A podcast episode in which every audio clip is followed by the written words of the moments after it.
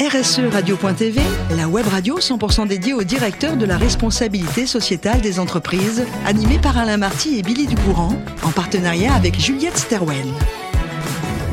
Bonjour à toutes, bonjour à tous, bienvenue à bord de RSE Radio. Vous êtes plus de 5000 directeurs de la responsabilité sociétale des entreprises et dirigeants d'entreprises abonnés à nos podcasts. Nous vous remercions d'être toujours plus nombreux à nous écouter chaque semaine. Et bien sûr, vous pouvez réagir sur nos réseaux sociaux et notre compte XRSE Radio-du-Bas TV. À m'écouter pour co-animer cette émission, Marc Sabatier. Bonjour Marc. Bonjour Billy. Merci d'être avec nous. Vous nous accueillez dans vos locaux. Vous êtes fondateur et CEO de Juliette Sterwen. Et aujourd'hui, nous avons le plaisir d'accueillir Julien Clis. Bonjour Julien. Bonjour Billy.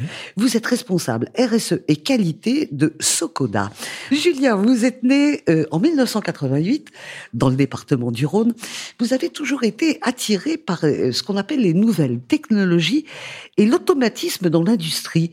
Il paraît même qu'assez jeune, vous avez participé à un concours sur la construction d'un petit véhicule. Mm, oui. C'était quoi comme véhicule? Exactement. En fait, euh, quand j'étais au collège, j'ai participé à des cours de technologie supplémentaires en quatrième et en troisième. Et on faisait un concours entre collèges où il fallait construire une petite voiture. Alors un modèle vraiment réduit, hein, et avec un cahier des charges, euh, la voiture devait euh, parcourir un, petit parcours, euh, émettre un bruit. voilà, donc c'était vraiment des, super souvenirs. Et vous avez gagné ce concours? Euh, non. Non, mais c'est pas grave parce que la suite, ça s'arrange très très bien. Vous allez passer donc un bac STI, sciences et technologies. Vous faites les trois universités de Lyon. Mhm. Vous allez faire un DUT à l'IUT Lumière, qualité, logistique industrielle et organisation avec une option euh, métrologie et qualité, puis une licence professionnelle en management intégré, qualité, sécurité, environnement et une première année de master à Lyon en management des équipes et qualité. La qualité, le management, c'est de votre fil conducteur finalement? Dans vos études? Euh, Oui, et surtout la qualité en fait. Qualité, sécurité, environnement, c'est vraiment ce qui, a, ce qui a guidé mes études. Alors, vous allez terminer par euh, l'université de Nice, Sophia mmh. Antipolis, avec un master 2 euh, pro, bien évidemment, en gestion de l'environnement et développement durable.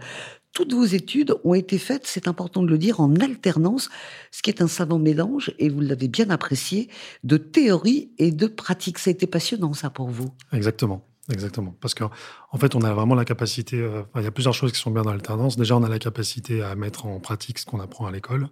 Il y a le rythme aussi qui est hyper intéressant parce que ça nous maintient en haleine tout le temps. Ou quand on est à l'université, après, on a envie de changer, on va à l'entreprise. Et après, quand on est à l'entreprise, on peut revenir à l'université. Euh, voilà. Et puis aussi la richesse de la promo dans laquelle on est où en fin de compte, on a une vingtaine d'étudiants avec nous qui sont dans une vingtaine d'entreprises. Et donc, on peut échanger avec eux sur ce qui se passe dans leur entreprise. Et donc, c'est vraiment une, une, fenêtre ouverte sur euh, tout un tas d'entreprises. Alors, premier job, on va vous retrouver chez Geodis Logistique comme euh, animateur QSE, puis chez euh, Freelander Congo, dans le groupe Ortec comme responsable amélioration continue. Vous étiez en Afrique? Oui, absolument. Ouais, ça vous a appris aussi beaucoup de choses? La façon de travailler, des cultures différentes, toujours pour une même, une même, euh, j'allais dire, ligne droite Ça m'a, ça m'a appris euh, beaucoup de choses sur euh, la capacité à intéresser les gens à un sujet et à, communiquer sur justement sur le sujet de la qualité et faire en sorte que ça devienne un, sujet d'entreprise. Et en ça, c'était vraiment passionnant. Et c'est mhm. vrai que de voir que des, des personnes se sont appropriées ces sujets-là, d'une manière euh, assez importante. C'était vraiment très satisfaisant. Alors en 2015, on va vous retrouver à l'IFRAC comme responsable qualité. Mhm. Et enfin, 2019, vous allez intégrer le groupe Socoda comme responsable RSE et qualité. Qu'est-ce qu'il y avait de plus dans ce poste, ce dernier poste que vous avez pris en 2019 il y, avait, il y avait vraiment les aspects euh, développement durable et RSE que, qui, qui manquaient un peu à mes expériences passées, où j'étais surtout sur des sujets qualité, sécurité, environnement. Et c'est vrai qu'on a de la chance d'avoir des, ponts assez importants entre la qualité, sécurité, environnement et la RSE. Et euh, donc, donc j'étais vraiment ravi. Ce qui m'a d'ailleurs beaucoup intéressé dans l'offre de poste à l'époque, c'est d'avoir euh, la possibilité de travailler euh, pleinement sur ces sujets RSE. Mhm. D'un mot, Socoda, vous nous définissez l'entreprise? Bien sûr, Socoda, c'est un réseau, c'est une alliance de distributeurs indépendants dans le domaine du bâtiment et de l'industrie. Donc dans le réseau, on a 200 entreprises, 200 distributeurs. Mhm. Marc, vos questions? Eh bien oui. Bonjour Julien. Bonjour Marc. Euh, la première chose que je me demandais tient à votre modèle justement euh, dans votre groupe euh, Socoda. Vous animez donc un réseau de 200 distributeurs indépendants, vous l'avez dit à mhm. l'instant. Exactement. Comme ils sont indépendants, comment est-ce qu'on fait pour les aligner sur une stratégie RSE, sur des objectifs communs? Comment on fait pour mettre la pression nécessaire pour que des choses se passent? Tout le monde ne part pas d'une même ligne avec la même volonté. C'est exactement vrai. C'est une très bonne question. En fait, on on cherche pas à imposer une stratégie commune. Euh, on ne cherche pas non plus à imposer des objectifs communs. On essaie juste de se mettre au service des, distributeurs. Et donc, en fait, on, part de leur, euh, de leur acquis, de leurs prérequis, et on essaye de les amener petit à petit euh, à une situation meilleure pour eux sur la, sur l'aspect RSE, mais sans forcément, chercher à uniformiser. voilà. Donc, on, est vraiment là au service et on apporte des, de, de l'aide sur la RSE à ceux qui en ont besoin et en, prenant en compte leur niveau. Et est-ce que vous les, leur donnez des éléments de comparaison entre eux pour essayer de forcer un peu l'émulation?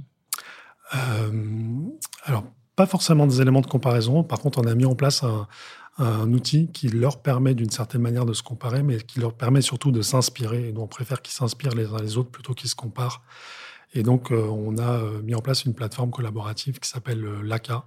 Et c'est donc une plateforme dans laquelle chaque distributeur peut venir indiquer euh, les actions qu'il mène en RSE.